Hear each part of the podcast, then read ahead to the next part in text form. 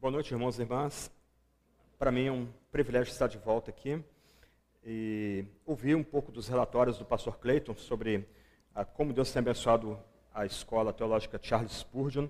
fico muito contente que em 2009, primeira vez que eu vim aqui, ah, já, a gente já ouvia do pastor Clayton esses anseios, esses sonhos, ah, o conselho da igreja aqui querendo investir em algo assim. é bom ah, ouvir essa prestação de contas, saber que pessoas que têm sido formadas aqui dos tantos cursos presenciais como nos cursos online estão ativos, uh, operosos, servindo o reino de Deus de forma mais ampla, uh, podendo abençoar a igreja de forma mais ampla. Então é, bem bacana uh, ouvir isso. essa noite nós vamos falar um pouco sobre Lutero. Eu quero oferecer um resumo da vida dele e destacar alguns pontos importantes, como a centralidade da Escritura na vida desse homem, uh, destacar principalmente a doutrina da justificação pela fé na vida dele também. Mas um teólogo que eu gosto muito, ele diz que dar palestra é fácil, difícil é pregar. E ele vai dizer que pregar é difícil porque é luta com Deus. Mas palestra também é difícil. Uh, o alvo de uma palestra não é só encantar ou não, não só informar, mas é motivar pessoas a trilhar certos caminhos. E Lutero, que não era um homem livre de falhas e defeitos, eu vou destacar um ou outro aqui, alguns até pitorescos, ele motiva a gente. O nosso interesse aqui por reforma não é simplesmente o interesse em suspirar pelo passado, como é hoje, como era no passado, como poderia ser hoje. Né?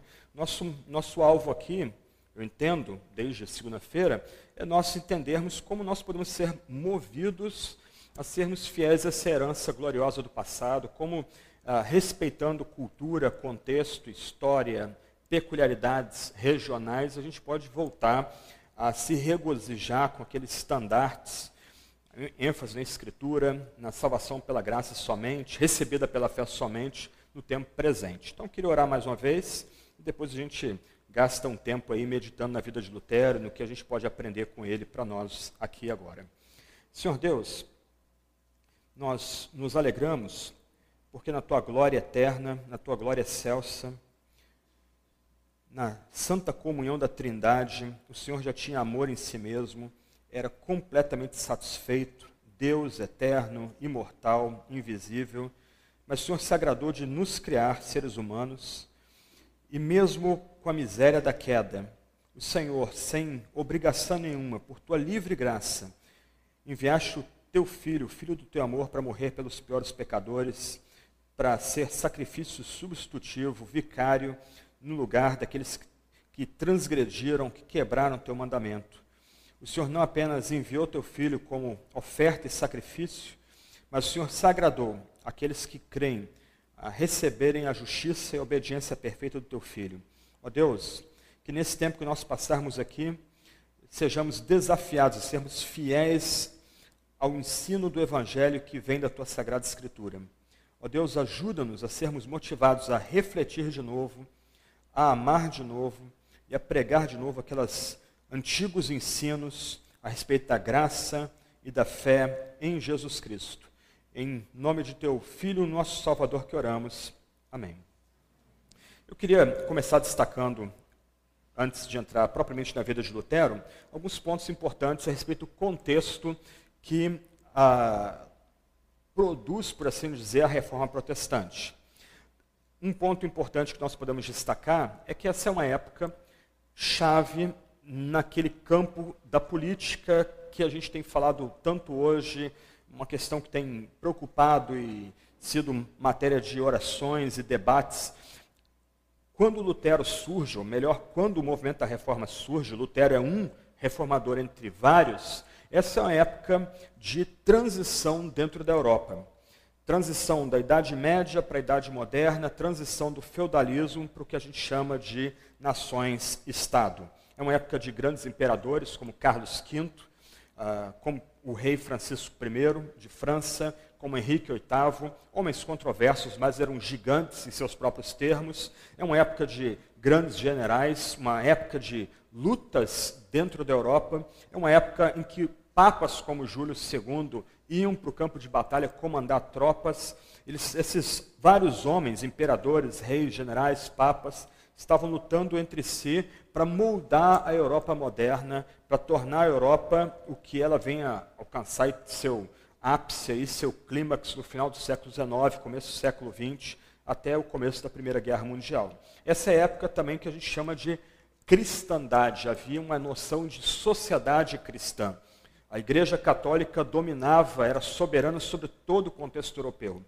A, do nascimento até a morte, as pessoas esbarravam na fé cristã, ou pelo menos na interpretação de fé cristã que era disseminada em igrejas, catedrais, mosteiros, universidades, escolas paroquiais, etc. E tal. O calendário era cristão, as festas que dividiam o ano eram cristãs, havia a noção de que se vivia numa sociedade cristã, ou dominada pela fé cristã, ou guiada pela fé cristã.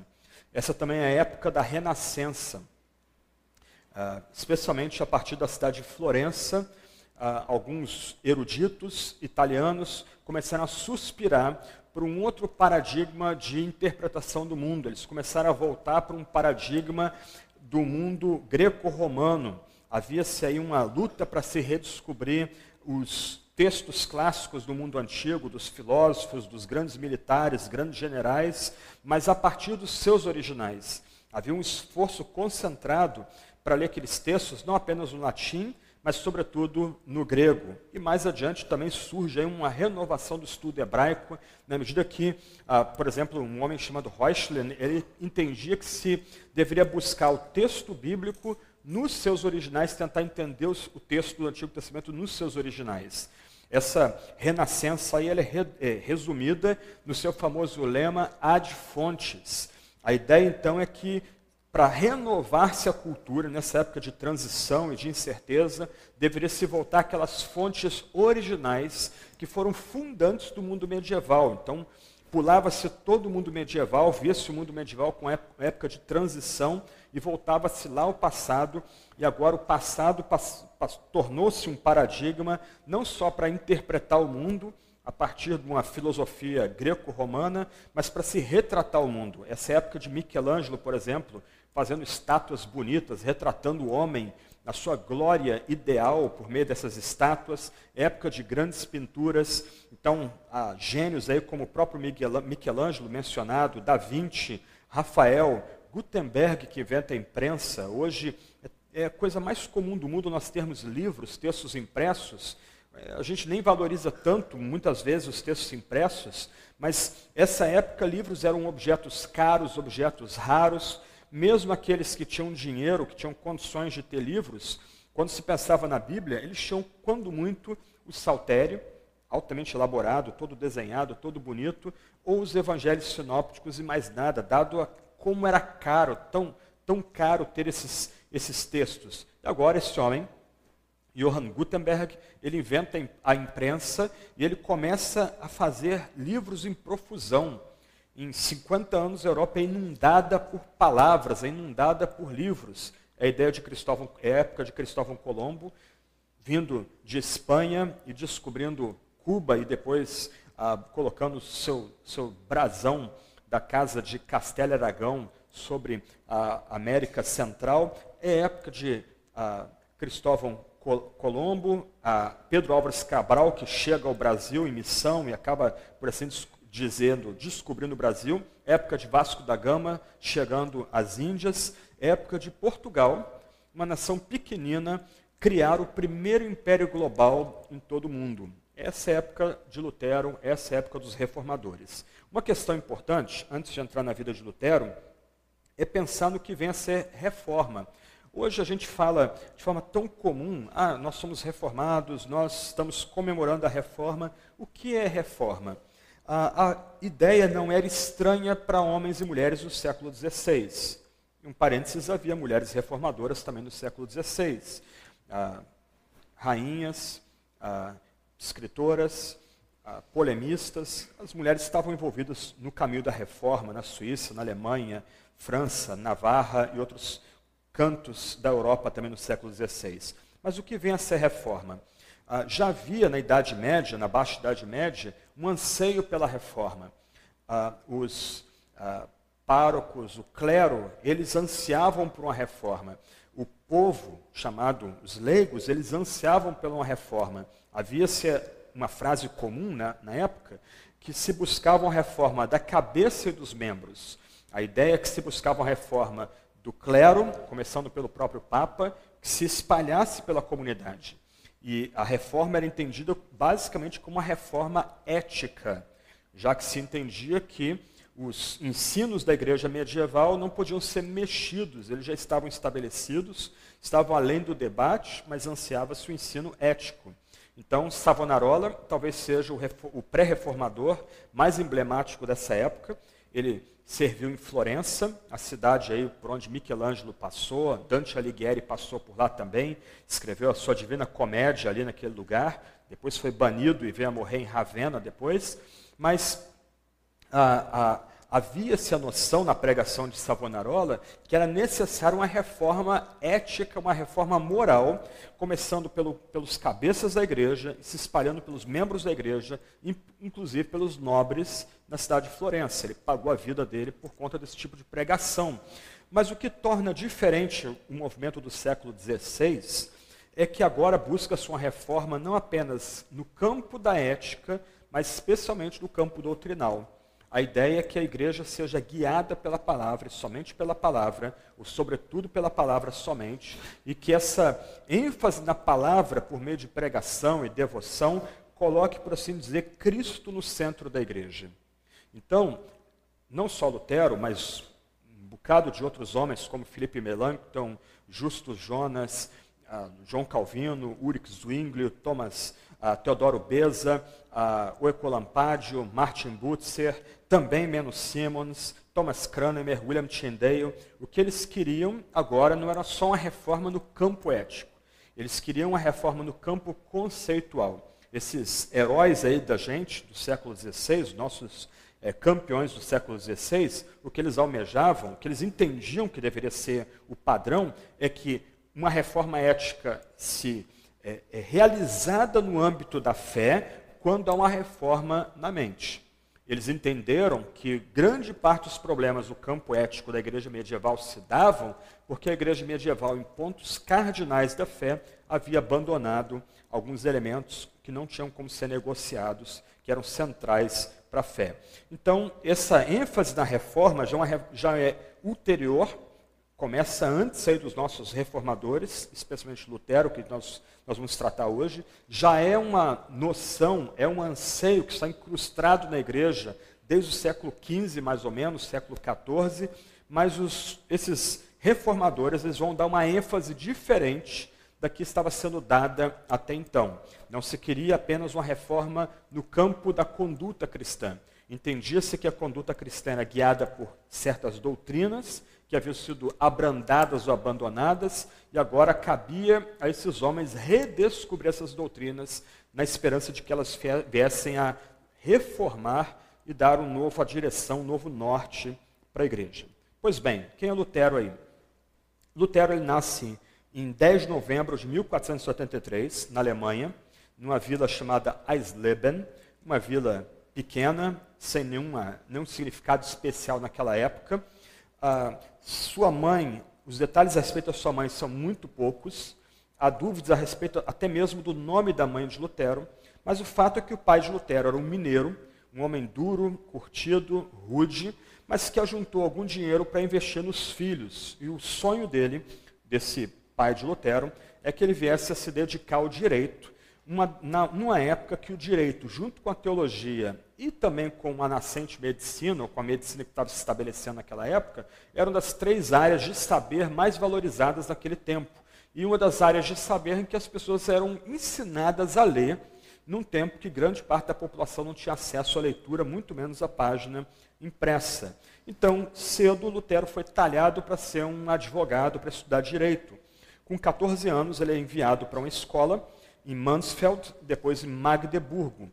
Importante nessa escola, nessas duas escolas onde ele estuda, cedo, já com 14 anos, e ele vai se dedicar ao latim, que era a língua da teologia e a língua do direito e da filosofia daquela época, é que ele, essa escola é uma escola conectada com uma, um novo movimento monástico chamado os Irmãos da Vida Comum. Aqueles que já leram a obra clássica, Imitação de Cristo, de Tomás de Kempis, essa obra de Tomás de Kempis é conectada com esses grupos aqui, chamados Irmãos da Vida Comum. Havia uma ênfase muito grande nesses grupos, em que a vida piedosa fosse guiada pela Bíblia. Então, aqueles que faziam parte dos, das fraternidades dos irmãos da vida comum tinham acesso ao texto sagrado, e também uma ênfase em viver a piedade no mundo, em ser piedoso não no mosteiro, não no espaço circunscrito dos mosteiros, mas ser piedoso lá fora no mundo. Então, Lutero, nessa escola, em Magdeburg, pela primeira vez na sua vida, ele que foi criado numa cultura cristã, numa sociedade cristã, ele vê a Bíblia. Isso é importante. Apenas com 14 anos, Lutero vem a ter acesso à Sagrada Escritura. Ele entra na biblioteca dessa escola, está lá uma Bíblia gigantesca, bem grande, amarrada na biblioteca. As pessoas, para ter acesso a esse texto sagrado, somente indo à biblioteca, o livro, não poderia, o livro sagrado não era retirado da biblioteca, ele poderia folhear o livro ali, fazer consultas, o livro traduzido, a Bíblia traduzida dos textos originais para o latim, conhecida como Vulgata, mas o fato é que apenas com 14 anos ele tem um encontro com a Sagrada Escritura, um livro que vai ser profundamente importante para ele mais adiante. Quando ele completa 18 anos, ele é enviado em 1501 para a Universidade de Erfurt, tudo no norte da Alemanha, também uma universidade pouco conhecida, ainda sem impacto ainda na cultura universitária alemã e também europeia, e, e se prepara para o direito, um tipo de uh, pré, um curso pré-universitário, e em 1505 ele entra no estudo de direito nessa mesma universidade. Ele vai descrever, posteriormente, a universidade onde ele estava estudando, em Erfurt, como uma cervejaria e um prostíbulo. Você está vendo algumas imagens aí, você vai notar que eu estou tentando destacar a palavra, como a gente aprendeu ontem com o Tiago Cavaco, mas também enfatizando algumas imagens, um, uma revista em quadrinhos antiga de Lutero, eu achei legal as imagens, então dá para visualizar um pouco aí a, a nossa caminhada junto com Lutero. Mas ele depois ele vai ter uma, uma visão essencialmente negativa daquela, daquele tempo da universidade e uma visão ah, mais crítica do tipo de comportamento que havia naquele ambiente, mesmo sendo o ambiente ou parte dessa visão de mundo cristã, dessa noção de sociedade cristã. Nesse tempo da universidade, ah, pouco antes, na verdade, antes de entrar no direito, ah, os estudantes aí que estavam ingressando na universidade usavam um tipo de espadim, uma espada pequena, era usada na cintura. Ele tropeça e aquela espada perfura o seu estômago. E mais adiante ele vai dizer, ah, tempos depois, que se ele tivesse morrido naquele momento, ele teria morrido se apoiando na Virgem Maria. Ele não tinha nenhuma noção ainda, mesmo sendo cristão, batizado na igreja, membro dessa sociedade cristã, dessa comunidade pactual cristã, ele não tinha nenhuma ideia da centralidade de Jesus, ou da necessidade de confiar em Jesus e descansar em Cristo para sua salvação. Até que em 1508 ocorre um evento definidor na vida desse homem. Ah, ele está andando sozinho no meio da mata e ele se vê no meio de uma tempestade de raios violentíssima.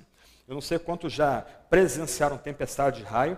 A cidade onde eu moro hoje é uma das cidades com maior incidência de raios no mundo inteiro. Eu moro num prédio para trás de uma, um descampado só verde e é impressionante notar os raios caindo ali naquele lugar. É um fenômeno assustador, mesmo a gente sabendo que não há nada místico, não há nada ah, divino, por assim dizer, por trás daquilo ali. Mas Lutero, nesse contexto, ele fica aterrorizado vendo os raios rompendo as árvores, botando fogo em árvore, e ele clama para que a padroeira dos mineradores, Santa Ana, venha salvá-lo. E esse clamor leva ele a deixar o direito para entrar na teologia, para entrar no mosteiro dos eremitas agostinianos, com 22 anos, em 17 de julho de 1505. Ontem foi feita uma pergunta sobre a questão de a relação aí de influência de Calvino, de Lutero sobre Calvino. Um ponto muito curioso da biografia de ambos é que o pai de Calvino manda ele de Noyon para estudar teologia. Aí o pai de Calvino entra num, num atrito com o clero da sua cidade original, tira Calvino da teologia e manda Calvino para o direito. Lutero faz o caminho diferente. O pai dele manda ele para o direito, ele abandona o direito e entra no convento dos monges agostinianos. O pai de Lutero vai ficar profundamente magoado, irritado com seu filho, vai passar um bom tempo antes de voltar a se conectar e conversar com seu filho. E um ponto muito curioso aqui é que a ordem dos cônegos agostinianos, ou dos eremitas agostinianos, era conhecida como uma, uma ordem muito estrita, que se orgulhava de se manter fiel às doutrinas do seu fundador, Agostinho, o bispo de Pona, conhecido popularmente como Santo Agostinho, e também, e aqui é um ponto interessante, nunca havia produzido um único herege entre aqueles que passaram pelas, pela ordem dos cônegos agostinianos. Ninguém, até então, até Lutero, ninguém havia rompido com a fé, pelo menos que era comum àqueles monges. Lutero é o primeiro que vai romper, mas o que se debate também é se Lutero não está sendo mais fiel à teologia de Agostinho do que aqueles que dirigiam os mosteiros agostinianos no século XVI. Mas ele, de fato, ele é o primeiro a romper pública explicitamente com a ordem dos eremitas ou dos cônegos agostinianos. Um ponto importante aqui é que mesmo ele entrando no mosteiro, ele não tem paz naquele ambiente. Ele vai dizer, tempos depois, como serei salvo? Eu me dizia continuamente, ó oh, se pudesse ser verdadeiramente piedoso, satisfazer a Deus, merecer a graça. Eis os pensamentos que me lançaram no convento. Desde o século XV, a ideia básica da Idade Média quanto à salvação, que vem do homem chamado Gabriel Biel, um erudito da época, é que Deus não haveria de negar sua graça ao homem que fizesse tudo quanto tivesse ao seu alcance para ser salvo. Como foi dito aqui ontem pelo Tiago Cavaco, a ideia é que a igreja é a mediadora da graça, a graça é dada aos homens por meio do sacramento, e a, dada, a graça nunca é dada de forma definitiva. O fiel está sempre tendo que voltar àquela comunidade. Desde o batismo, passando pela confissão de fé pública e admissão agora na comunidade cristã de forma mais ampla, passando pelas missas onde Cristo é de novo sacrificado, de novo é, palpavelmente oferecido para os fiéis, passando pela ordenação ou pelo casamento, chegando finalmente à extrema unção. A graça é sempre dada ou sempre atualizada, mas nunca, esse é um ponto importante, nunca de uma forma que conceda segurança ao fiel. Nem sempre os reformados foram mal-humorados, né, como na atualidade. Ah, havia reformados bem-humorados na época da reforma. E uma charge muito interessante feita por um um reformador anônimo, um huguenote francês, retrata um homem moribundo num quarto lúgubre, bem escurecido, um padre sentado aos pés desse homem morrendo, segurando a mão dele e batendo gentilmente da mão dele, dizendo: talvez haja esperança, talvez haja esperança. A teologia medieval era a teologia da insegurança pessoas não tinham a certeza da sua salvação, isso não, lhe, é, não lhes era garantida pela teologia tradicional da cristandade. A ideia aqui é que aquela pessoa, para morrer em paz, na esperança de que venha entrar no paraíso, ela precisa ter a graça constantemente atualizada, ela, por assim dizer, precisa permanecer na igreja como a comunidade visível, como o reino de Deus, que era a ideia da época, confundia-se igreja e reino, né? ela precisa permanecer no reino para, em alguma medida, ao fim da vida dela, ele ter algum tipo de paz que talvez viesse a ser recebida na glória. Então, essa era a ideia daquela época. As pessoas se lançavam num esforço descomunal para tentar satisfazer a Deus, crendo que se elas conseguissem alcançar algum tipo de mérito diante de Deus, Deus responderia dando a graça. Um ponto importante, alguns anos, algumas centenas, cento e poucos anos antes da reforma, uh, irrompe a peste negra na Europa. Ninguém sabe exatamente como essa peste chegou na Europa. Alguns eruditos supõem que comerciantes que vinham de Constantinopla, que naquela altura ainda era domínio cristão, uh, aportando em Veneza e Gênova, traziam dentro dos porões dos barcos, ratos que saíam dos barcos e iam passando a peste, a peste bubônica por toda a Europa. Mas rapidamente, norte da Itália, França, Alemanha, ao redor do Reno, mesmo Inglaterra, a peste bubônica varreu a Europa. Em pouco tempo, quase um terço da Europa estava morto.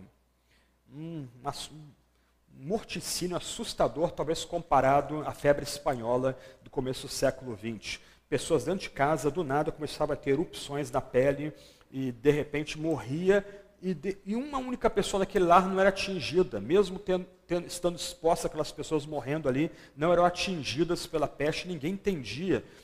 E se as pessoas não sabiam como a peste começou, também não sabiam como a peste terminou. Simplesmente ela termina.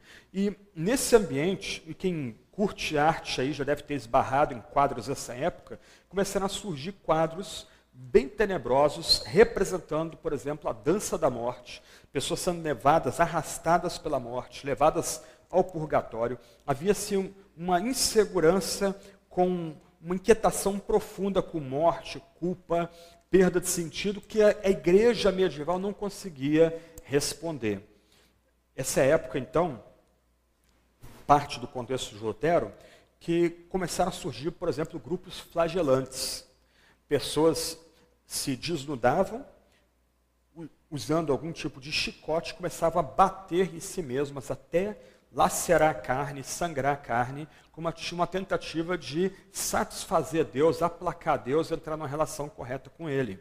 Quem assiste aí na Semana da Paixão, aqueles católicos, por exemplo, nas Filipinas, se crucificando a si mesmo, ah, pregos nas mãos, nos pés, eles sendo levantados na cruz, isso vem dessa época aí de pré-reforma.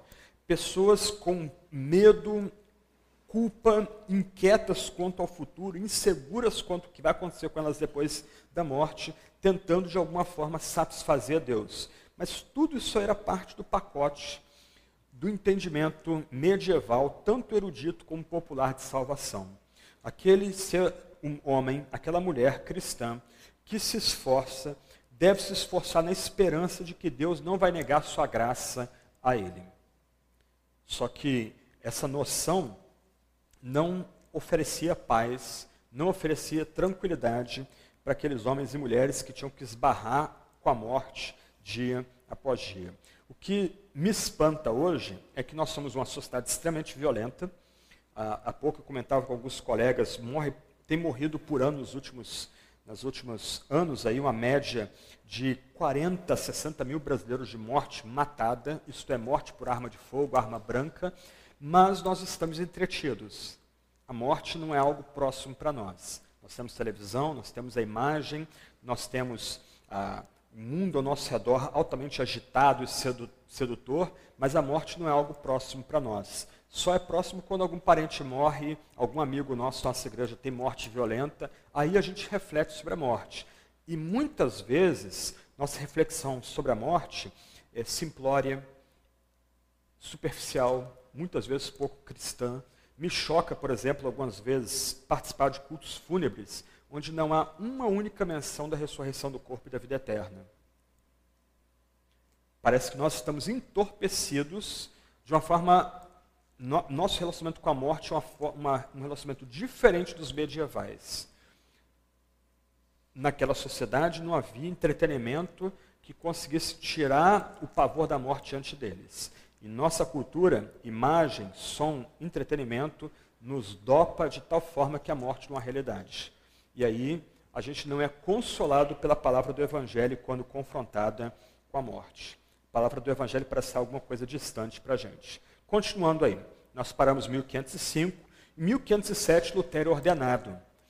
E é curioso, quando ele fala em retrospecto da experiência dele de ordenação, quando ele vai, por exemplo, celebrar a primeira missa, ele está tão nervoso, tão tenso, porque ele tem que mexer com o corpo de Jesus e com o sangue de Jesus. Você lembra das ideias de transubstanciação, profundamente enraizadas na piedade católica, que quando ele levanta a taça para fazer oração, isso é o sangue, isso é vinho que se transforma agora em sangue, as mãos dele tremem, tão aterrorizado que ele está, tão temente que ele está da presença de um Deus absolutamente santo e do fato de que ele é completamente pecador.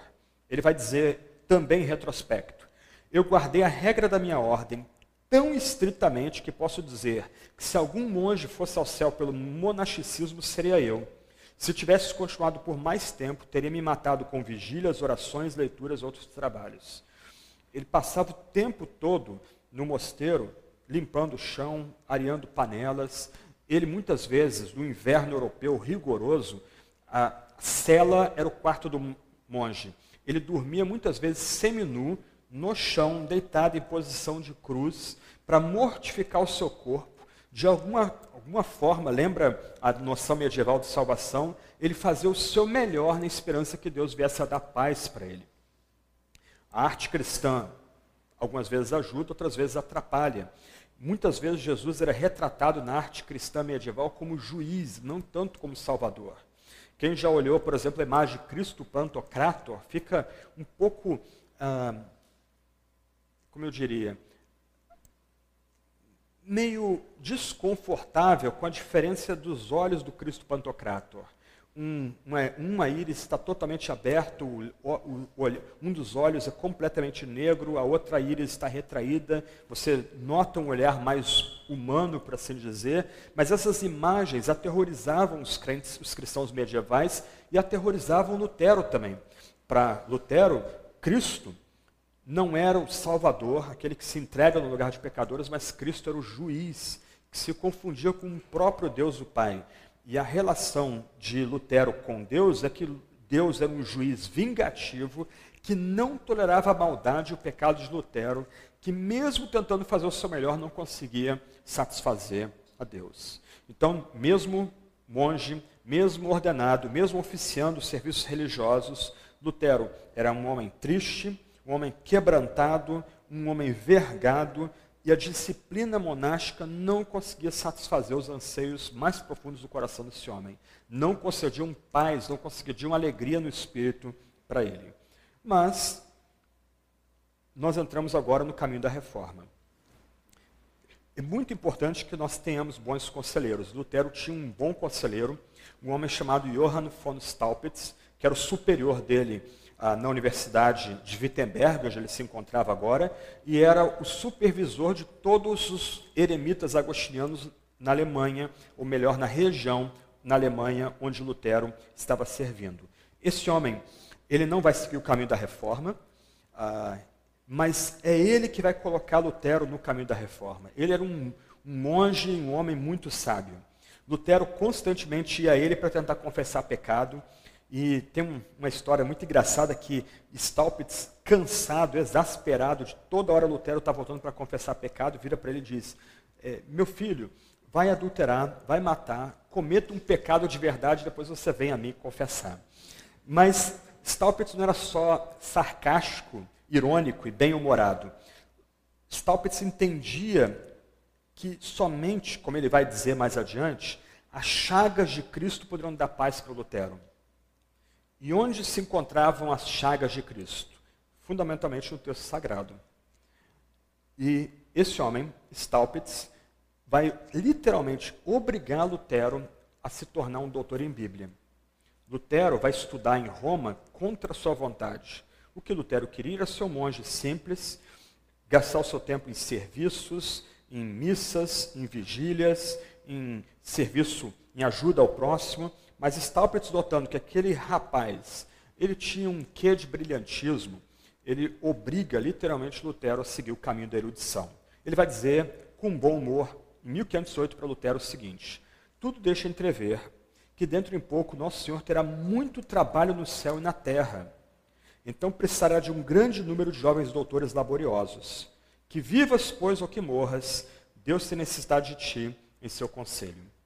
Um ponto curioso aqui, quando a gente começa a comparar biografias na história da igreja, por exemplo, Ambrósio, famoso bispo de Milão, Agostinho, famoso bispo de Hipona, próprio João Calvino de Genebra e agora Lutero, todos esses homens foram obrigados, foram empurrados para o ministério cristão. Ministério cristão não é brinquedo. Ah, é muito bacana, bem corajador ouvir os relatórios do pastor Clayton aqui, uh, vários ex-alunos servindo a Cristo no campo missionário, igrejas locais, educação teológica. Pergunta para os seus colegas formados obreiros se é fácil ser pastor. Pergunta para eles. Se eles têm um pouco mais de experiência, pergunta para eles se eles têm a percepção que foram eles que entraram nesse caminho. Se eles são obreiros de verdade, olhando em retrospecto, eles vão ver, vão dizer para você que foi Deus que arrastou eles literalmente para o ministério.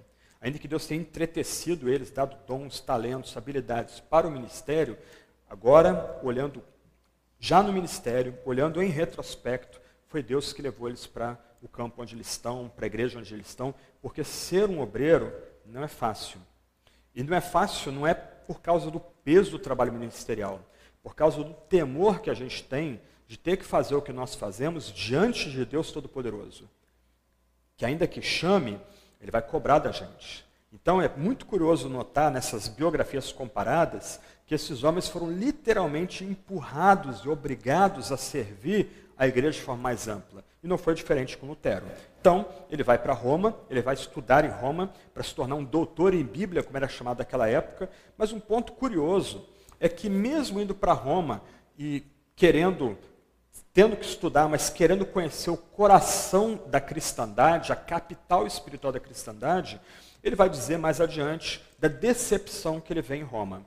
Opulência, riqueza, cinismo. Ele vê, por exemplo, párocos na hora da missa debochando das palavras sagradas, em vez de repetir as palavras sagradas, isto é vinho que se torna sangue, eles falavam em latim, isso é vinho, é vinho mesmo, vou beber tudo depois da missa. Então esse, é, esse jeito debochado, mal, mal cuidado, mal apresentado, que ele vê do cristianismo dentro do coração da cristandade, um, um, quase um tipo de Sodoma esperando o juízo divino, leva ele a ter mais desconforto ainda com a fé institucional, com a fé, a, a fé dada ali por meio de estruturas.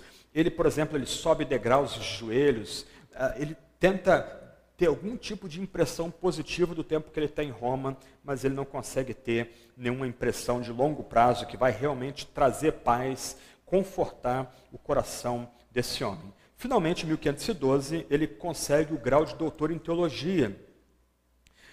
Na época era chamado doutor em Bíblia. Ele se torna agora um homem apto a ensinar a Bíblia para sua comunidade. E ele vai voltar para Wittenberg para ser não apenas o pastor da igreja do castelo, mas também para ser um professor de Bíblia numa universidade recém-inaugurada num canto obscuro da Inglaterra. Eu vou poupar vocês os palavrões de Lutero.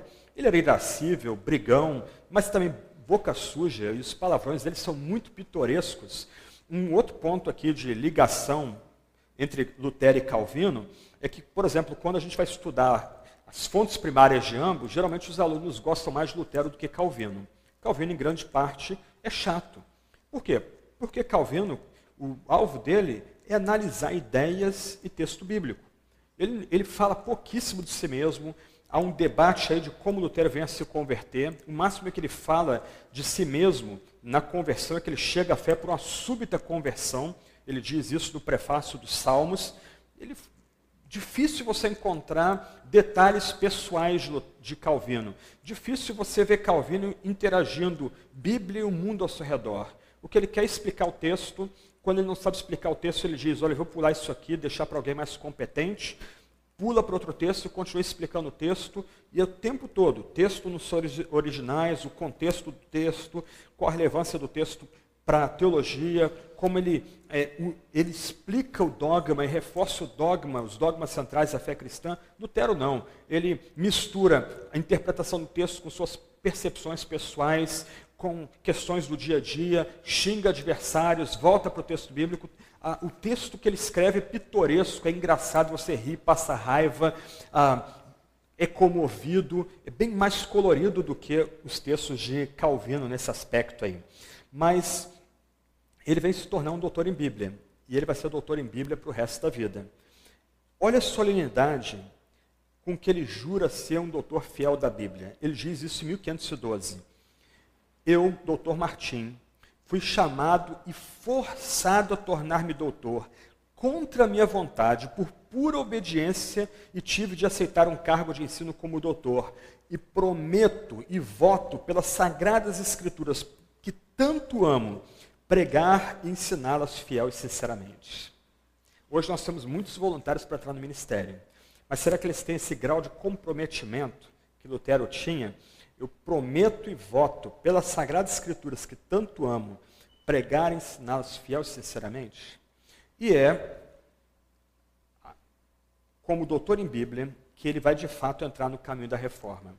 Quando ele chega em Wittenberg, uma cidade é, periférica da Alemanha, eu estava falando das, da boca suja de Lutero, ele disse que a Wittenberg seria, por assim dizer, o traseiro da Europa, mas ele usa o palavrão mais grosseiro para retratar Wittenberg. Ah, ele é desafiado a começar a ensinar a Bíblia. E ele começa a ensinar a Bíblia de forma expositiva e sequencial.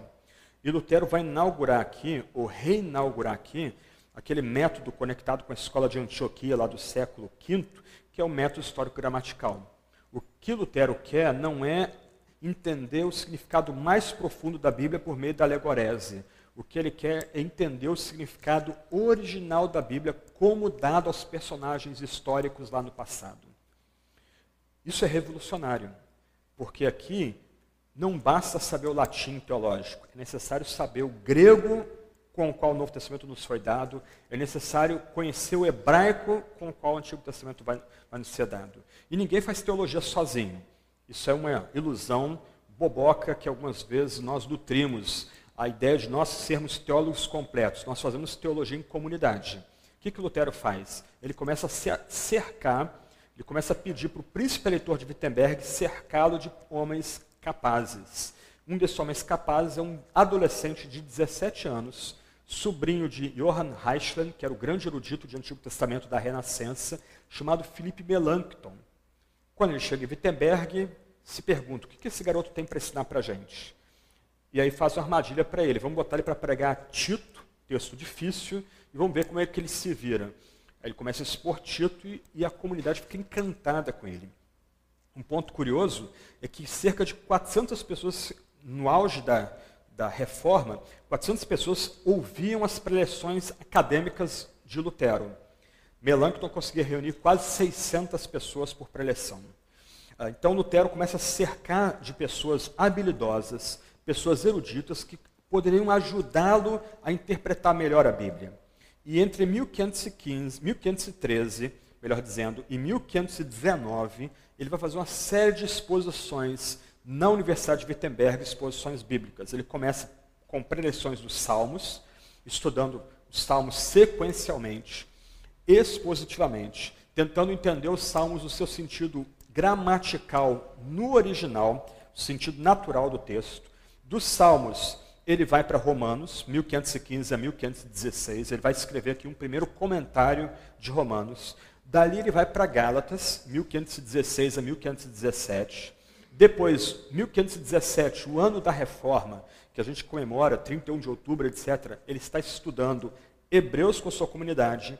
Depois, 1518 a 1519, ele volta para os Salmos. Salmos, Romanos, Gálatas, Hebreus. Ao final desse período, ele vai dizer que no transcorrer desses estudos, o papado soltou-se de mim.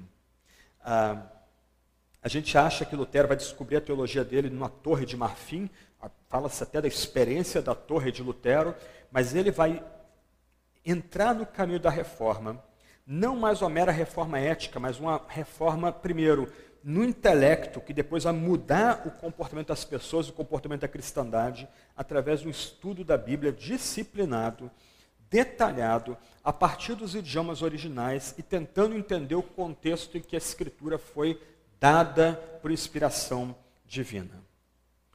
Vocês vão ver agora um pedaço de um vídeo onde Lutero conversa com Johann von Staupitz.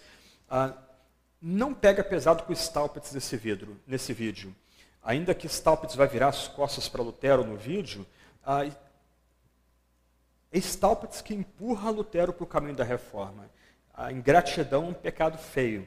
E Lutero não foi ingrato a Staupitz, mesmo Staupitz permanecendo ligado à Igreja Católica, ah, Lutero nunca dirigiu palavras grosseiras, palavras rudes a ele, porque era grato pelo fato de que Staupitz é que levou Lutero para descansar nas chagas de Cristo.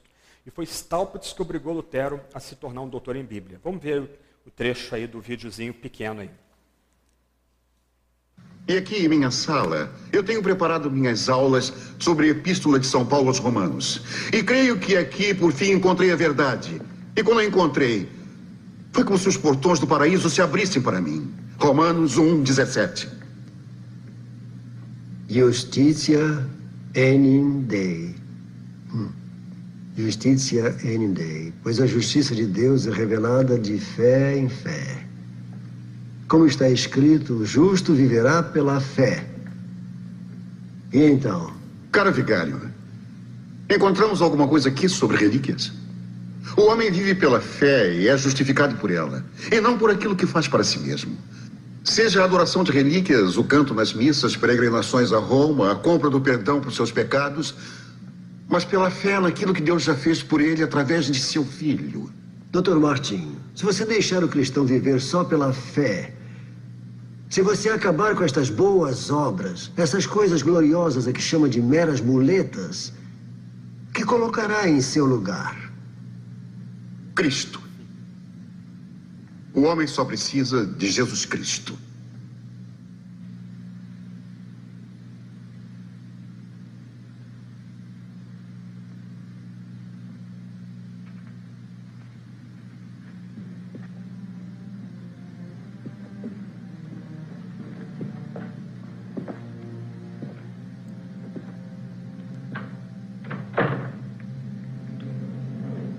O justo viverá pela fé.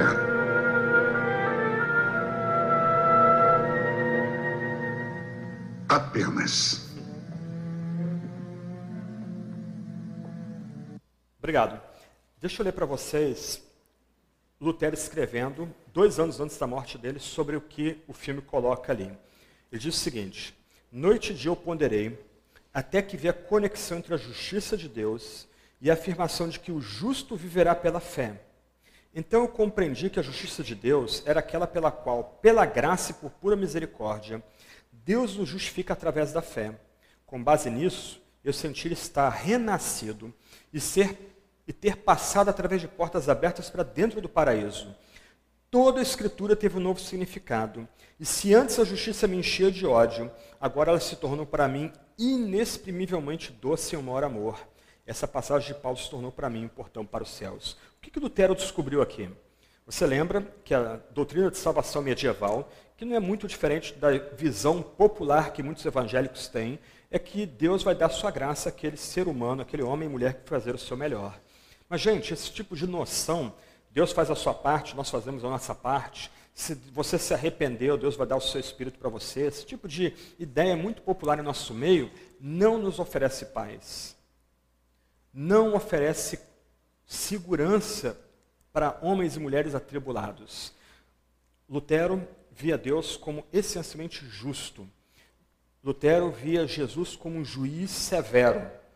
A noção que ele tinha de justiça era que Deus vingaria o pecado dos seres humanos porque os seres humanos eram incapazes de fazer aquilo que Deus exigia a visão dele de salvação entrou em curto-circuito. Ele entendia que o melhor dele era pecado diante de Deus. O que vai trazer conforto para Lutero e milhões de pessoas depois é que em Cristo não apenas todos os nossos pecados são perdoados quando nós cremos nele, mas que quando nós cremos em Jesus, há uma troca doce, como Lutero diz. Cristo é moído na cruz pelo nosso pecado mas a justiça perfeita de Cristo é colocada sobre nós. E aquele que crê somente, a partir de então, é declarado um homem ou mulher completamente justo, completamente reto a parte das obras. Isso é evangelho. Isso é boa nova. O ponto de Lutero aqui é que agora não mais crentes, não mais, nós continuamos olhando para o nosso comportamento ao lutar com o nosso pecado, como homens e mulheres já justificados, nós continuamos olhando para Cristo como aquele que no passado nos declarou justos por causa da perfeita obediência do próprio Salvador. A doce troca. Cristo é morrido, moído no Calvário pelos nossos pecados. E quando nós cremos em Jesus, a sua perfeita obediência é colocada sobre nós. E presta atenção, nós agora somos não apenas contados como homens e mulheres, se cremos em Jesus, completamente justos e retos, mas como homens e mulheres que já são considerados ou declarados santos. Nós entramos agora numa relação correta com Deus não por meio de um processo mediado pelos sacramentos eclesiásticos. Nós entramos numa relação correta com Deus por causa de um ato forense feito por Cristo crucificado em nosso favor, em nosso lugar. Isso significa então, irmãos e irmãs, que se você crê em Jesus somente, se você descansa em Jesus somente, todos os seus pecados já foram perdoados na cruz. Todos eles. O escrito de dívida que havia contra você foi completamente removido. Os pecados que você vai cometer daqui a dois, três segundos, daqui a dois dias, dez dias, dez anos, tanto faz, quanto, tanto, quanto tempo Deus manter você vivo, todos os pecados já foram completamente perdoados em Cristo Jesus. Nós não nos arrependemos dia após dia para atualizar a graça de Jesus sobre nós ou para fazer que Jesus volte a nos amar como nos amou no passado. Nós nos arrependemos, nos quebrantamos dia após dia como resposta de gratidão à tamanha graça dada na cruz de Jesus Cristo. Essa doutrina foi revolucionária. Essa doutrina trouxe paz e conforto e segurança para homens e mulheres na Europa. Por que nós celebramos mártires da reforma? Porque a gente lê John Fox escrevendo o livro dos mártires e a gente fica profundamente comovido com aqueles homens e mulheres que iam para a fogueira serem mortos pela Igreja Católica ou pelo poder de reis e imperadores com um canto de louvor nos lábios, porque eles sabiam que eles já estavam justificados em Cristo Jesus. Todos os seus pecados foram crucificados na cruz. E a obediência perfeita de Cristo foi colocada, imputada da conta deles. E agora, eles são considerados por Deus como homens e mulheres completamente perdoados e inocentes. Isso é evangelho. Isso é boa nova. E a nossa tragédia aqui no Brasil é que nós demoramos muito para redescobrir essa doutrina. Muito que era ensinado nos nossos púlpitos, aqueles sermões evangelísticos de apelo emocional no final, eram baseados só na noção do perdão dos pecados. E em algumas igrejas mais descuidadas era dito para aquele que vinha à frente, que aceitou Jesus, que agora ele era salvo, uma vez salvo, salvo para sempre, independente do comportamento dele, da transformação interna dele, criava-se, inventava-se noções do crente carnal, crente espiritual, para justificar um baixo um comportamento vulgar de pessoas que se diziam cristãos, ou um baixo padrão de cristianismo daquelas pessoas. Ah, eles têm, são crentes carnais, mas nós podemos fazer acampamentos e retiros e tempo de consagração para que eles venham a ser crentes espirituais agora, venham agora a reinar, ou ter Cristo reinando no seu coração. Nada disso calcado no texto, do texto da Bíblia, de fato baseado no texto da Sagrada Escritura. A mensagem da reforma moralizada, domesticada, obliterada, simplificada. O centro da devoção de Lutero é que o Cristo crucificado morre não só no lugar, ou melhor, não só no favor, em favor, mas em lugar de pecadores. E ele morre por causa do nosso pecado, ele é esmagado na cruz pelo nosso pecado. E quando nós confiamos nele, nós agora somos declarados por um ato da misericórdia divina, como homens e mulheres agora completamente justos, retos e santos. E esse é um ato que não pode ser removido daquele que creu em Jesus Cristo. Ele agora está num estado de permanente, com, com, considerado como uma pessoa permanentemente justa, não por causa dos méritos dele, mas por causa do, da obediência da santidade de Cristo que é colocada na conta daquela pessoa. Ah, os luteranos falariam de o homem sendo, a partir de então, simultaneamente justo e pecador. Ele continua pecando, esse cristão que crê em Jesus. Ele continua lutando com sua natureza pecaminosa. Mas, porque ele foi justificado, ele agora é contado como uma pessoa completamente reta e santa e justa, não pelos seus méritos ou obras, mas pelo que Cristo alcançou no Calvário. É isso que diz, por exemplo, a Confissão de Augsburgo, escrita mais ou menos uns 20 anos depois dessa experiência de Lutero com o texto bíblico.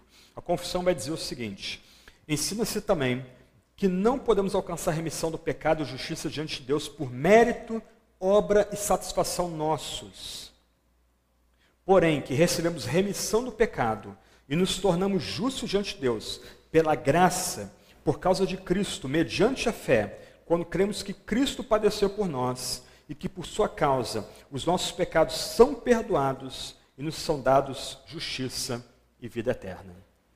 Isso aqui reverte completamente a caricatura que o Guianotti fez do drama do fiel católico no leito de morte sem segurança. Talvez haja esperança, talvez haja esperança. A noção da justificação forense e da imputação da, justiça de Cristo sobre o que crê trouxe paz, trouxe realização, trouxe contentamento, sobretudo trouxe segurança para milhões de pessoas na Europa e até além para nós aqui. A gente continua pecando, mas a gente volta para diante de Cristo, sabendo que o nosso pecado não diminui o amor que Ele tem por nós desde a eternidade. E nós voltamos para a face de Cristo, pedindo perdão em tristeza e lágrimas, suplicando misericórdia dele, não para mudar o amor dele ou para aumentar o amor dele por nós ou atualizar a sua graça por nós. A graça já foi dada em Cristo crucificado. Nós fazemos isso porque se Deus deu o seu único filho por amor dos piores pecadores, o que a gente não vai dar em troca? A gente oferece toda a nossa vida.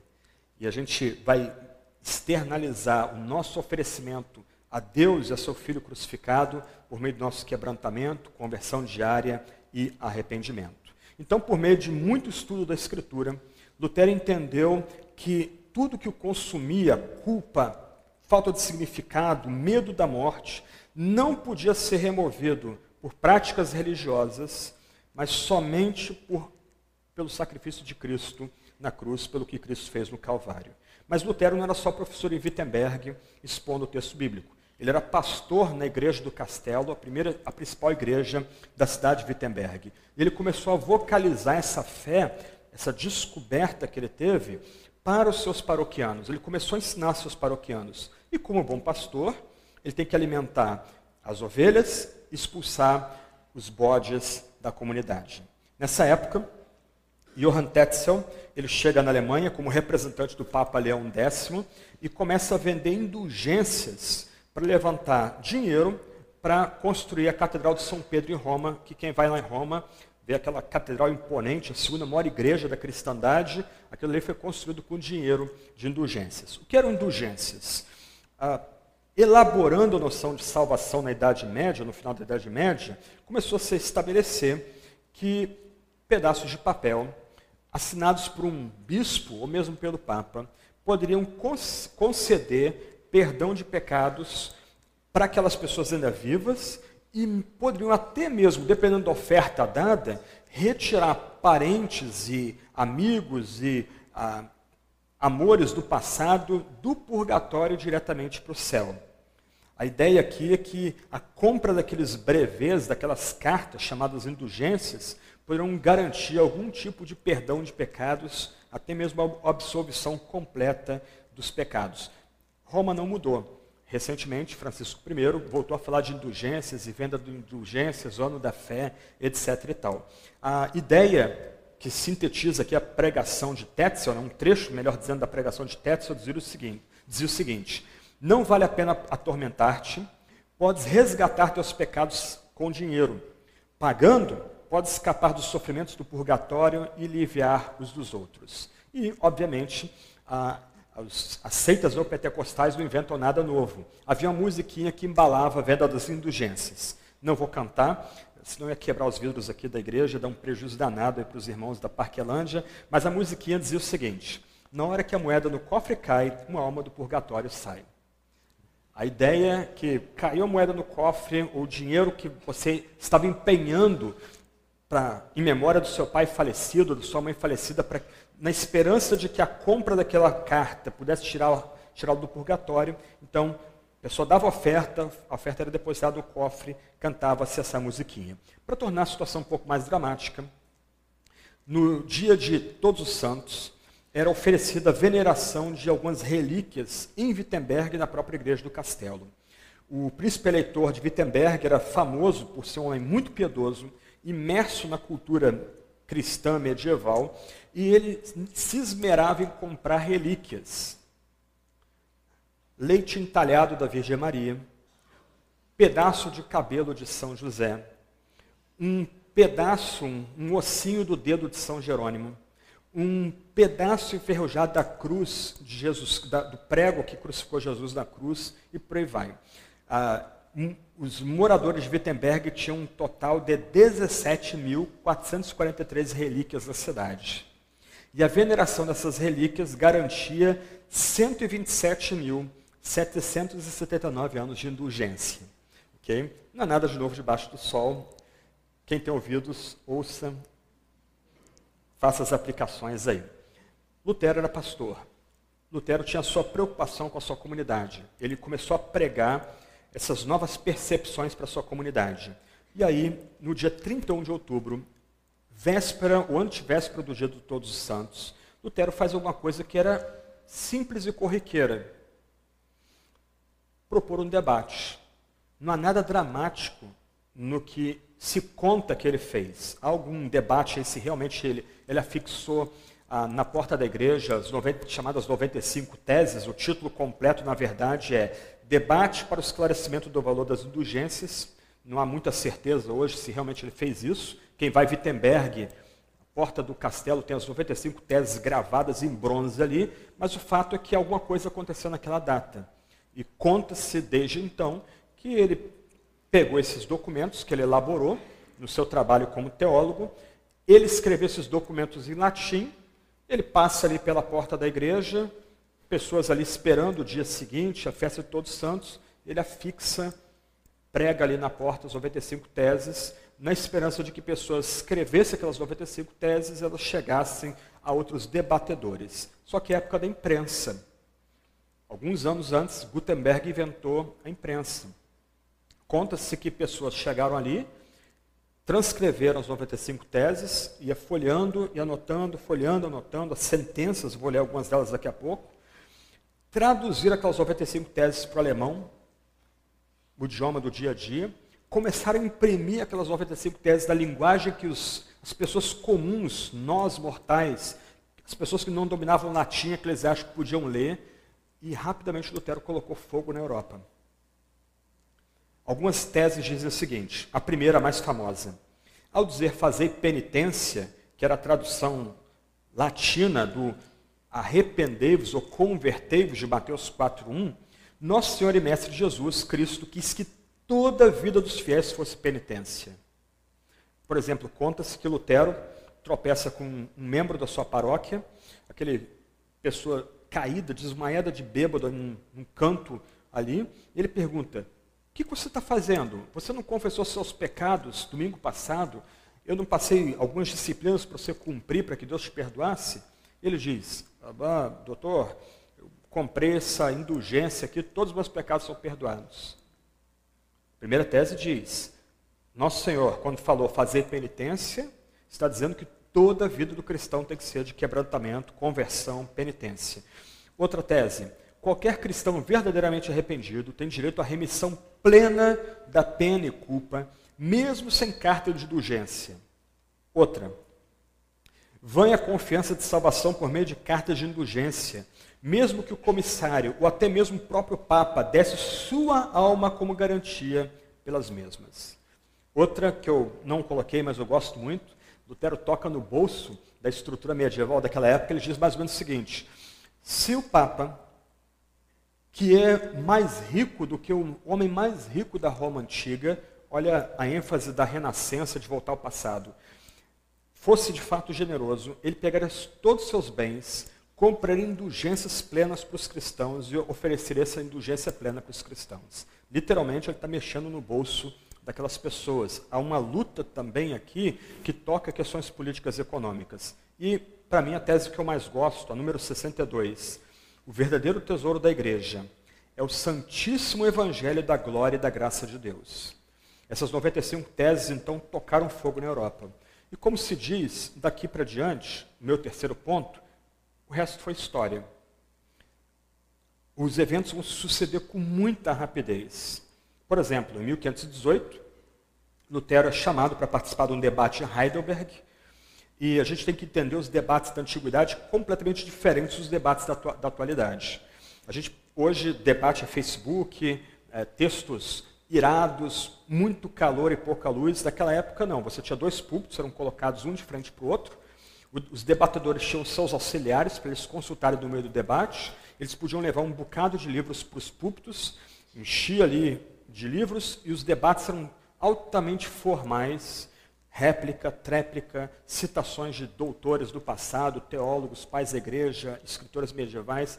Ele vai participar nesse debate da Universidade de Heidelberg, e no meu entendimento, esse debate gera talvez o ponto mais importante do pensamento de Lutero, que é a distinção que ele faz entre a teologia da glória e a teologia da cruz.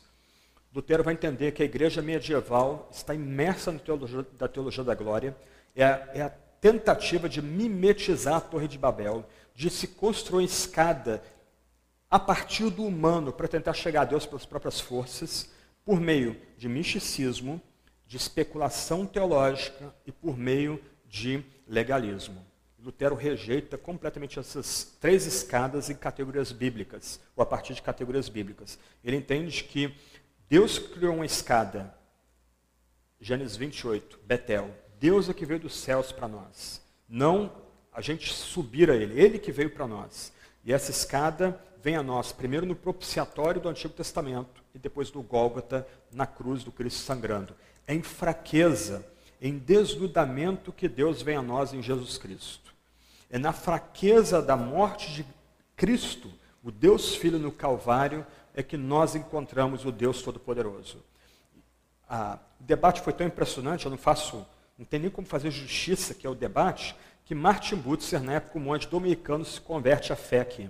Ele vai dizer que era como se o próprio Paulo estivesse argumentando e triplicando ali naquele debate, tão embebido Lutero estava da mensagem do, do texto Sagrado Escrituras. 1520, ele vai escrever três obras importantes, eu diria que são obrigatórias para todo cristão que gosta de teologia, a nobreza cristã da, da nação alemã, que é um ataque contra a hierarquia católica, depois do cativeiro babilônico da igreja, que é um ataque contra os sacramentos, a visão sacramental católica. Ele vai argumentar que no final há dois únicos sacramentos, batismo e a santa ceia, e não aquela estrutura sobre a qual a igreja descansava, né, de sete sacramentos. E, finalmente, sobre a liberdade cristã, em que ele afirma o sacerdote de todos os crentes.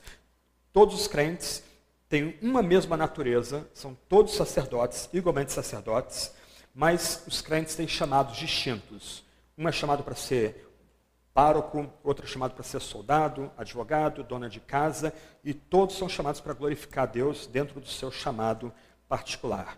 Em 10 de dezembro de 1520, ele é ameaçado de excomunhão, ele recebe a bula ameaçando o de excomunhão, e ah, como bom professor de teologia, provocador, ele chama todos os seus seminaristas, eles vão para o pátio do, da Universidade de Wittenberg, ele manda trazer todos os livros de direito canônico, faz uma pilha de livros de direito canônico, ele toca fogo naqueles livros de direito canônico, pega a bula de, do Papa ameaçando a descomunhão e joga na fogueira.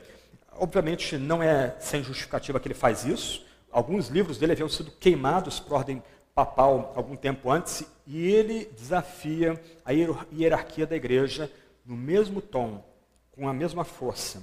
Em 1521, ele é convocado a se apresentar em Worms, onde ocorreria a chamada dieta, que era a reunião de todos os nobres do Sacro Império Romano Germânico, capitaneados aí pelo Carlos V, o maior, império, o maior imperador da época, e ele deveria a Worms para prestar contas do seu ensino. Eu já estou terminando aqui, eu fiz alguns paralelos de Lutero com Calvino, e um dos pontos importantes é de débito de Calvino a Lutero, a doutrina da justificação pela fé. A doutrina da justificação de, de Calvino é ipsis literis, palavra por palavra, mesma doutrina ensinada por Lutero que ele descobriu ou redescobriu a estudar, sobretudo, o apóstolo Paulo. Mas um ponto importante aqui é comparar Lutero com Jan Hus, o famoso pré-reformador uh, de Praga, na República Tcheca. Hus começa a reforma cento e poucos anos antes, na capela de Belém, que existe até hoje em Praga. Ele começa a pregar expositivamente a Bíblia para sua comunidade. Ele começa a pregar a Sagrada Escritura no idioma tcheco.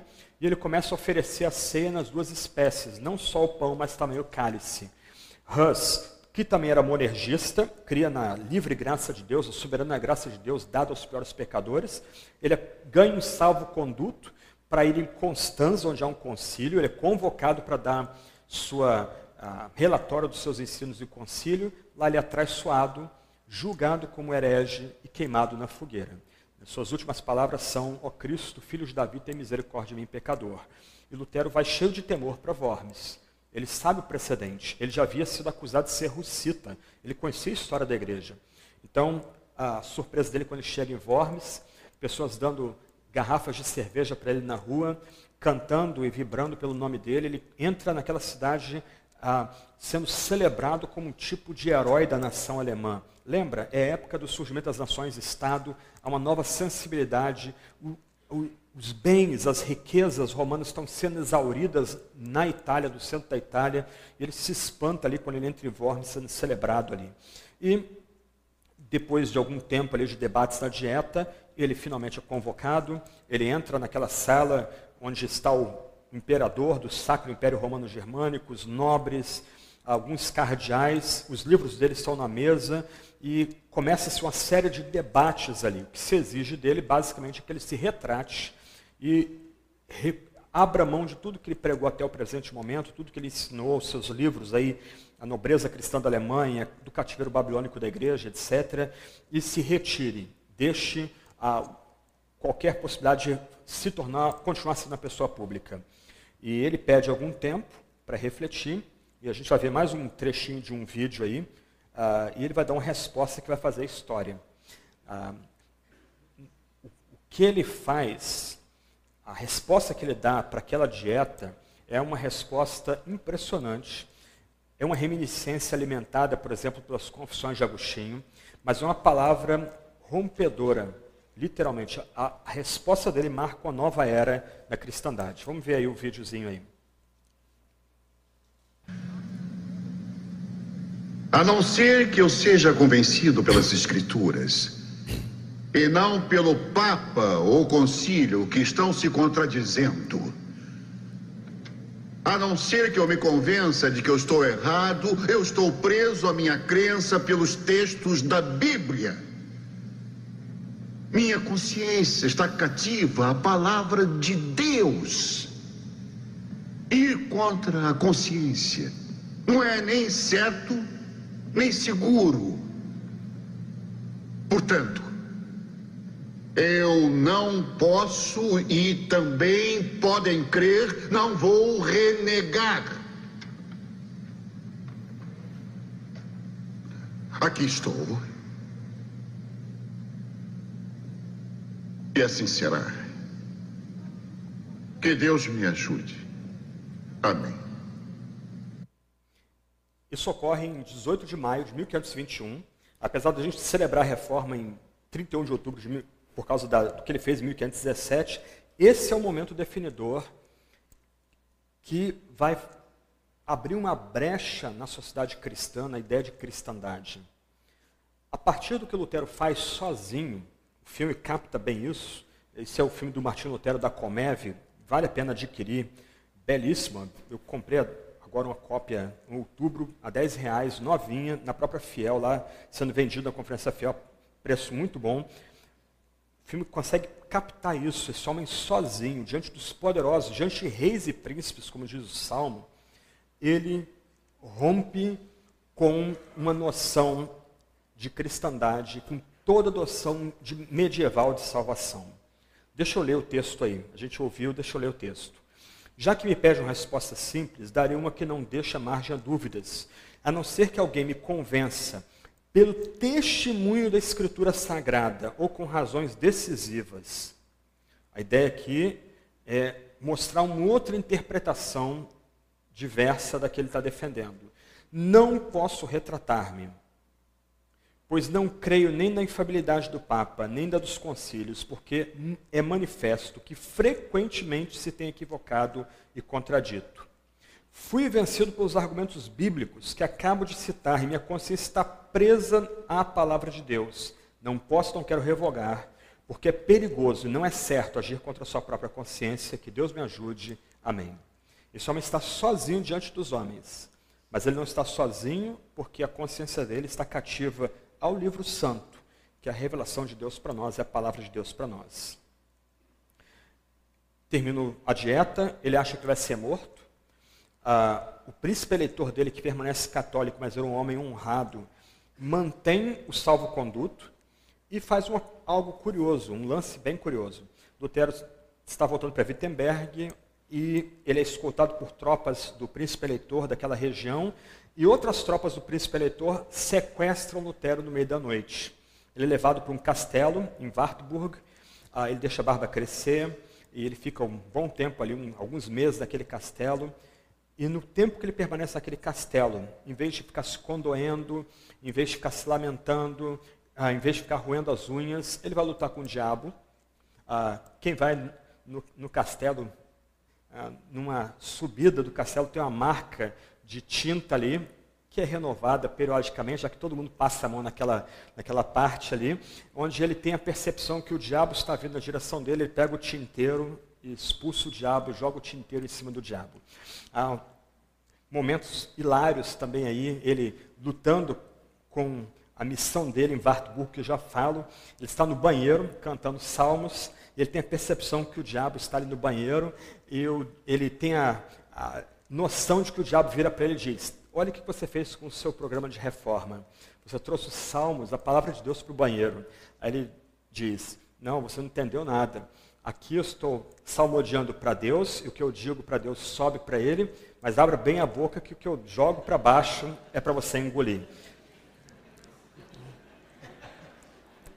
Eu já disse, ele não era não tinha como se domesticar Lutero.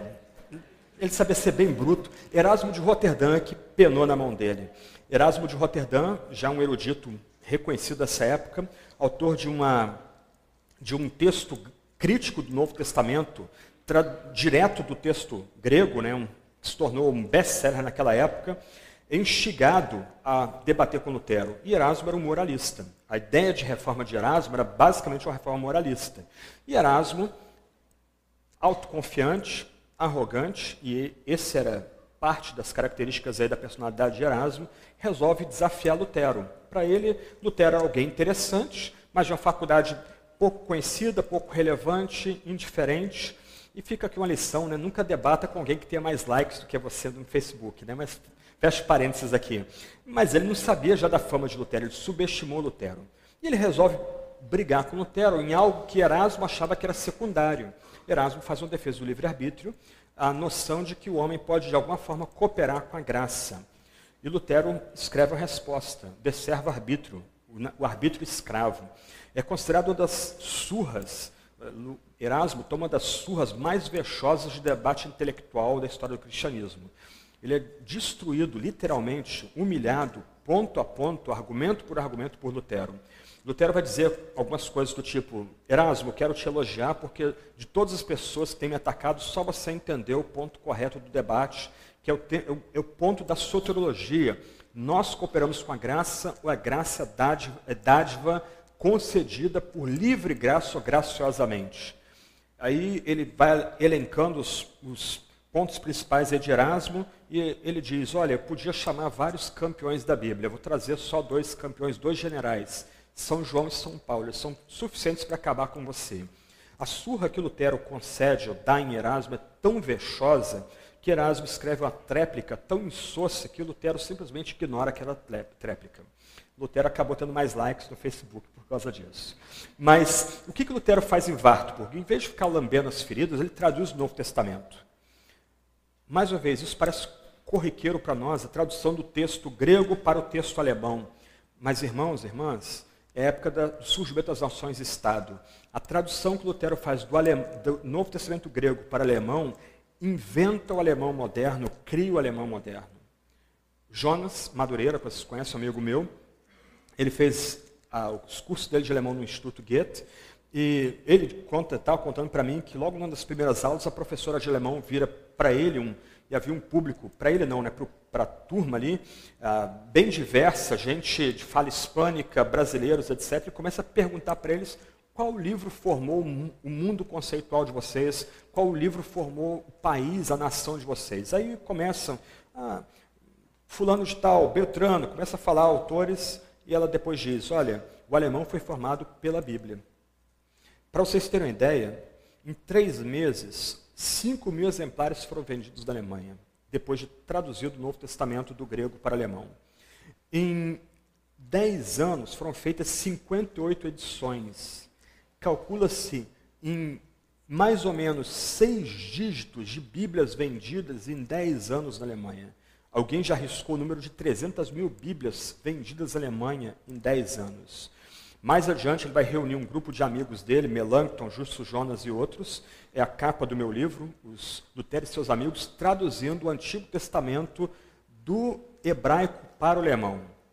Em pouco tempo, então, o crente alemão tinha toda a Bíblia à sua disposição. Isso não foi só uma ação de Lutero, outros reformadores fizeram isso também. Ah, primo de João Calvino, Felipe Olivetan traduziu os Salmos do Novo Testamento para o francês, William Tyndale traduziu o Novo Testamento e parte do Antigo Testamento para o inglês. Isso foi um, parte do cerne da reforma, esse esforço para que homens e mulheres pudessem encontrar Cristo diretamente no texto da Sagrada Escritura. Em 1525, Lutero se casa com Catarina Fombora, talvez o noivo mais desanimado da história. Ele não queria casar, e ele queria que Catarina casasse com outro colega dele, e ela diz: Não, eu amo você, eu estou apaixonada por você, eu quero casar com você.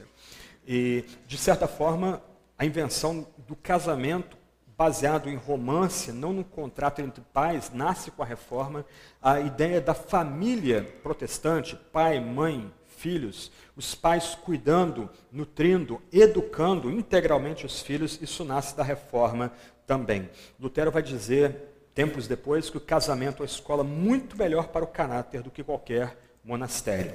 Ele teve seis filhos, quatro órfãos eh, adotados. A casa dele vivia cheia de alunos. Ontem foi citado as conversas de mesa, regadas a linguiças de vários tipos, batata, repolho, muito repolho refogado, muita cerveja. Você imagina os flatos ali. Mais uma de Lutero. Ele está comendo na mesa e a, mulher dele que fazia cerveja em casa e as bebidas e comidas sendo servidas, ele solta um flato, balança a sua roupa, os alunos começam a rir, ele diz, quando eu solto o flato em Wittenberg, só que ele usa outra expressão que vocês sabem qual, o Papa cheira em Roma. Aí os alunos começam a rir. Esse é Lutero. Mas geralmente ele tinha uma média de 20 a 25 alunos da Europa inteira morando na casa dele. Ele recebia essas pessoas. Ah, ontem o Tiago citou essas conversas de mesa que vão ser publicadas aqui no Brasil pela editora Monergismo, lá de Brasília, e eu perguntei se vai sair os palavrões, e garantiram que vão sair os palavrões e críticas acerbas e, e mordazes de Lutero, vai ser todo completo o material. Ah, os alunos estavam tão encantados com o seu mestre que eles registravam as perguntas e respostas, as interações eram avidamente registradas ali, e isso virou um livro chamado Conversas de Mesa. E um amigo meu, Alan Mayer, que é o meu coautor, foi meu mentor na época de seminário, ele fez o doutorado dele, teve que fazer a prova de proficiência em alemão, e ele disse, com surpresa, que ele já tinha lido as conversas de mesa em alemão, quando ele vai, aliás, ele tinha lido as conversas de mesa em inglês, quando ele vai para o alemão, ele descobre que é cheio de palavrão e críticas mordazes, sarcásticas, o editor americano cortou tudo é, do, do alemão, do, na, na, hora de traduzir do alemão para o inglês as conversas de mesa. É um, um típico caso do tradutor ou editor traidor também. Né? Ok, para encerrar, Lutero veio a falecer com 62 anos de idade e, curiosamente, ele veio falecer na vila onde ele nasceu, Eisleben, em 18 de fevereiro de 1546. Ele sai daquela vila opera uma reforma no mundo inteiro, uma reforma de longo alcance, que vai chegar na Suíça, Holanda, França. A gente vê hoje a França secularizada, no auge da reforma, 30% da população francesa era protestante. Impressionante isso. E se a Revolução Francesa se torna um divisor de águas de tragédia nacional, em três anos, na Praça de Concórdia, 40 mil pessoas são decapitadas, isso ocorre porque os protestantes franceses foram tão perseguidos, e eles eram a classe média, que eles têm que ir para a Alemanha, Inglaterra, Estados Unidos, até mesmo África do Sul. Aí, de repente, a França se pega uma classe política e um clero muito rico, concentrando a riqueza na mão de poucos e grande parte da população passando necessidade. A ausência dos protestantes, essa classe burguesa, simplesmente vai fazer a França desembocar numa revolução sangrenta, cujo lema era nem Deus nem mestre. Mas o fato é que o que Lutero faz, indo e voltando para essa aldeia de Eisleben, é de longo alcance. Mais alguns pontos aqui só para a gente refletir e terminar. Quando ele falece, vamos descobrir um bilhetinho do lado da cama dele. O bilhetinho está escrito assim: Que pessoa alguma pense ter compreendido a Sagrada Escritura, a menos que tenha durante cem anos dirigido a igreja com Elias, Eliseu, João Batista, Jesus e os apóstolos. Somos mendigos, essa é a verdade. Há uma dose de exagero na primeira parte da sentença, mas o que Lutero queria dizer é o seguinte: como a gente não tem nada, como nós somos miseráveis saco de pó e vermes, como ele vai dizer dois anos antes da morte dele, nós precisamos da Sagrada Escritura. E a gente tem que estar imerso na Sagrada Escritura. A gente tem que devorar o texto sagrado. A gente tem que caminhar com o texto sagrado. Só dessa forma andando durante toda a nossa vida com Elias, Eliseu, João Batista, Jesus os apóstolos, a gente pode ter esperança de ministrar, oferecer a palavra sagrada para a comunidade. A tumba de Lutero está em Wittenberg, na, embaixo do púlpito, onde ele pregava tanto. Quando ele é levado, o cortejo fúnebre leva o corpo dele para Wittenberg, os sinos de toda a cidade repicam. Tempos depois, o próprio Carlos V foi visitar aquela tumba em segredo. É bem interessante. Tamanho impacto desse homem na cultura, na história daquela época. Lutero nos oferece um legado permanente. A gente resume ele em, em três somentes. Mais adiante, esses somentes vão ser mais elaborados e vão entrar mais dois no, no jogo, mas três são determinantes para Lutero. O primeiro, somente a escritura, só a escritura. Para Lutero, a escritura é o fundamento da vida cristã. A tradição para Lutero era importante. Lutero não queria criar uma nova igreja, ele queria reformar a única igreja santa, católica e una e apostólica. Mas ele queria reformar essa única santa, católica e apostólica igreja a partir da escritura, que de fato é o fundamento da igreja. Não os concílios, não o Papa, mas a escritura é o fundamento da fé e da vida cristã. A partir da sua meditação, da sua pregação na Sagrada Escritura, ele descobriu sola gratia. A salvação é pela graça somente. Nós não cooperamos com a salvação, nós ajudamos, não ajudamos nem um milímetro na salvação. O único órgão do ser humano que, por assim dizer, é ativo na salvação é o ouvido. Essa é uma frase de Lutero. Mas o ouvido faz alguma coisa? Só recebe passivamente a palavra. A teologia de Lutero é sacramental. E se você perceber, quando a palavra é exposta, que não é o caso aqui, a gente, isso é uma palestra, mas quando a Bíblia é exposta, você recebe a palavra de Deus, você não faz nada. Alguém está comunicando a palavra de Deus para você. Alguém está colocando Cristo, a partir da Escritura, diante de você. Você é meramente passivo. Quando você é batizado, seja por imersão ou por aspersão, você não faz nada. O nenenzinho é levado diante da pia batismal. Um obreiro derrama água uma ou três vezes sobre a cabeça daquela pessoa. Marca o nenenzinho, melhor dizendo, né? Marca o nenenzinho com o sinal da cruz. O nenenzinho não fez nada. O adulto que é batizado por imersão, ele não faz nada. É o obreiro que impõe as mãos sobre ele. É o obreiro que derrama, de, leva ele para baixo das águas batismais e o traz de volta. Se o obreiro solta, ele simplesmente afunda, ele permanece na morte. É necessário que o obreiro tire ele de volta, lembrando vivamente que aquele homem, aquela mulher batizada está sendo unido na morte e na ressurreição de Jesus. Na Santa Ceia, nós sentados no banco, a gente não faz nada. É o obreiro que dá o significado do pão e do cálice. É o obreiro que ora consagrando o pão e o cálice. São presbíteros ou diáconos, outros irmãos e irmãs, que levam, distribuem o pão e o cálice entre nós. A gente estende a mão para pegar o pão e receber o cálice. A gente é mendigo. Fé é simplesmente estender as mãos para receber graça, graça dada na pregação, no batismo, na Santa Ceia. E essa graça é recebida pela fé somente. A fé somente aqui não é obra meritória. Lutero vai até elaborar o ponto de que a fé é dom divino, concedida no contexto da obra interna, subjetiva do Espírito Santo. Mas a fé é estender mãos. estender mãos para receber o pão e o vinho, é estender mãos para receber a pregação, para sermos abençoados pela pregação, é juntarmos as mãos em petição na hora de sermos batizados. Isso é fé. A fé não é uma outra obra que a gente está gerando, mas é a forma que Deus estabeleceu de reconhecermos que a gente não tem nada e tudo que a gente precisa está em Deus. Como eu tentei frisar aqui, Lutero não era perfeito, muito pelo contrário, era um grande pregador, pe, pecador, um homem com ah, temperamento duro, irascível, um verdadeiro soldado, e que se fosse diferente a gente continuaria sob papado até hoje. Ah, Lutero era brigão, muitas vezes não escolhia suas brigas, como, por exemplo, quando ele rompe com o Zwingli por causa do sacramento da ceia, que também tem todo um outro debate sobre a pessoa de Jesus Cristo. Mas a forma de celebrar Lutero é ir direto às obras dele. Como Calbart, um dos grandes teólogos do século XX, disse que nada mais foi Lutero, além de um professor da igreja, que não se pode celebrar de outra maneira senão ouvindo. Vai fazer muito bem para a gente ouvir Lutero.